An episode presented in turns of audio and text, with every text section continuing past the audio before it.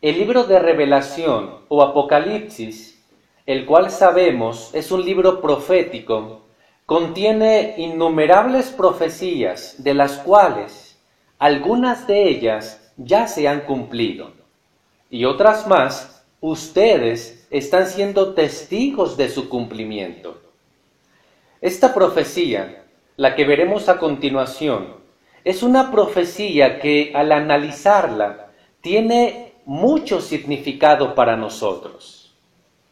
¿Quieres saber cuál es? La profecía de los cuatro jinetes. ¿Cuántas veces hemos oído hablar de esta profecía? Incluso mucha gente sabe que en la Biblia se habla de los cuatro jinetes del Apocalipsis. Pero, ¿qué tanto sabemos de cada uno de esos jinetes? ¿Sabe lo que representan? ¿Verdad que convendría que la analicemos? ¿Qué representan los jinetes del Apocalipsis? Antes de todo, Quiero que sepan que la visión del apóstol Juan respecto a estos jinetes pudiera parecer un tanto misteriosa y hasta cierto grado aterradora. Pero vamos a ver que no hay razón para que sea así. Mire, acompáñeme al libro de Revelación o Apocalipsis en algunas otras traducciones y vaya al capítulo 6. Vamos a analizar uno a uno de estos cuatro jinetes. Revelación, capítulo 6. La visión comienza con estas palabras. Versículo 2. Dice ahí, vi y miren un caballo blanco, y el que iba sentado sobre él tenía un arco, y le fue dada una corona, y salió venciendo, y para completar su victoria. Pregunta, ¿quién es este jinete? Bueno, la clave para identificarlo la encontramos más adelante en el capítulo 19, versículos 11 a 16, que no vamos a leer, pero dice de este jinete que se le llama la palabra de Dios. Ese título, la palabra, ¿a quién corresponde? Según lo que dice el Evangelio de Juan, capítulo 1, versículo 1 y por separado el 14, corresponde a Jesucristo, el portavoz oficial de Jehová. También encontramos en los versículos 11 a 16 del capítulo 19 de Revelación que también se le llama Rey de Reyes y Señor de Señores y se dice que es fiel y verdadero. ¿Verdad que no nos queda la menor duda de que el jinete del caballo blanco es Jesús? Ahora, ¿quién le da la autoridad para salir a conquistar? Porque en Revelación 6.2 leímos que salió venciendo y para conquistar. Pero ¿quién le dio esa autoridad? La respuesta la encontramos en el libro de Daniel, capítulo 7, versículos 13 y 14. No lo vamos a leer, pero ahí dice que el anciano de días le dio gobernación, dignidad y reino. ¿Quién se la dio? Jehová, el anciano de días, también conocido como el Todopoderoso. Él es quien le da el poder y el derecho tanto para gobernar como para ejecutar sentencia. Así que el caballo blanco en el cual va sentado Jesús es un símbolo muy apropiado de la guerra justa que peleará él, ya que en las escrituras se relaciona el color blanco con la justicia. Ahora, antes de pasar a los siguientes jinetes, tengo una pregunta para ustedes. ¿Cuándo empezaron a cabalgar estos jinetes? Ya vimos que Jesús fue el primero que salió, pero ¿cuándo empezó? Revelación 6.2 dice que fue al recibir la corona. ¿Y cuándo fue Jesús coronado rey en el cielo? En 1914. Es fundamental que sepamos cuándo empezó el cabalgar de estos jinetes, porque eso nos ayudará a comprender el por qué la Biblia llama desde 1914 para acá los últimos días. Leamos ahora el versículo número 4 de este mismo capítulo, Revelación 6, 4. Ahí menciona, y salió otro, un caballo de color fuego, y al que iba sentado sobre él, se le concedió quitar de la tierra la paz para que se degollaran unos a otros, y le fue dada una gran espada. Así que ahora aparece en escena el segundo jinete. Este jinete representa la guerra. Tal como leímos, su función es quitar la paz, no sólo de algunas naciones, sino de toda la tierra. De hecho, en 1914, que fue también cuando empezó su cabalgar este jinete, el mundo entero entró en guerra. Fue cuando estalló la Primera Guerra Mundial, algo que nunca antes había sucedido. ¿Y qué pasó poco después? Estalló la Segunda Guerra Mundial, y esta fue mucho más destructiva que la primera. Según ciertos cálculos, la cantidad de personas que han muerto debido a guerras y conflictos armados desde 1914 asciende a más de 100 millones de personas. Eso sin contar las millones de víctimas que sufrieron heridas de gravedad. No cabe duda que está cabalgando este caballo rojo junto con su jinete. ¿Quién sigue ahora? Vamos a verlo. Revelación capítulo 6, versículos 5 y 6. Dice ahí, vi y mire un caballo negro, y el que iba sentado sobre él tenía en su mano una balanza. Y oí una voz decir, un litro de trigo por un denario, y tres litros de cebada por un denario, y no dañes el aceite de oliva ni el vino este jinete representa el hambre. Y si pudo percatarse, la escasez de alimento que aquí se describe es tan grave que un litro de trigo, que vienen siendo 700 gramos aproximadamente de trigo, equivaldría a un denario. Un denario era el salario por un día entero de trabajo.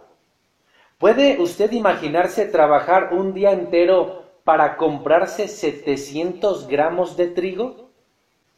Eso mismo costaba 3 litros de cebada. Es decir, un día de trabajo equivalía a 2 kilos 100 gramos de cereal, el cual estaba considerado por debajo de la calidad del trigo. ¿Usted cree que con esos precios ¿El salario alcanzaba para alimentar a toda la familia? ¿Le suena parecido? Y luego se insta a la gente a racionar, es decir, a medir el aceite y el vino, no más de lo que no se necesite. El aceite y el vino eran alimentos básicos de la cultura de aquella época y los controlaban de manera excesiva. Hoy día, quizás usted lo vea, pero tenemos pruebas de que este caballo negro está cabalgando desde 1914. Piense, por ejemplo, en las muertes que hubo por hambre en el siglo XX. Se calcularon 70 millones de personas. Y un informe que se hizo entre el año 2012 y 2014 estimó que 805 millones de personas en todo el mundo padeció hambre. ¿Sabe lo que eso significa?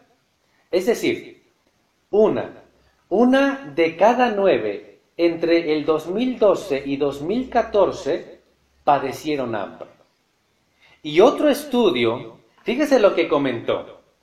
El hambre mata a más personas cada año que el SIDA, la malaria y la tuberculosis juntas. Pregunta, ¿serán pruebas suficientes para confirmar que el caballo negro está cabalgando? Sin duda que sí. Veamos ahora el último jinete, versículo número 8. Revelación 6, 8. Ahí menciona, vi y mire un caballo pálido, y el que iba sentado sobre él tenía el nombre muerte, y el Hades venía siguiéndolo de cerca, y se le dio autoridad sobre la cuarta parte de la tierra, para matar con una espada larga y con escaseces de alimento, y con plaga mortífera, y por las bestias salvajes de la tierra. Este cuarto y último jinete representa la muerte, pero ahora por epidemias y otras causas. ¿Qué podemos decir de esto? Bueno, poco después de 1914, la gripe española acabó con la vida de decenas decenas de millones de personas. Se estima en promedio que se contagiaron unas 500 millones de personas, es decir, una de cada tres a nivel mundial. Pero no solo la gripe española fue la que atacó. En el siglo XX, cientos, cientos de millones de personas murieron a causa de la viruela. Incluso hoy día millones de personas mueren prematuramente por culpa del SIDA, la tuberculosis y la malaria. A pesar de todos los avances de la medicina, estas enfermedades siguen cobrándose la vida de millones de personas.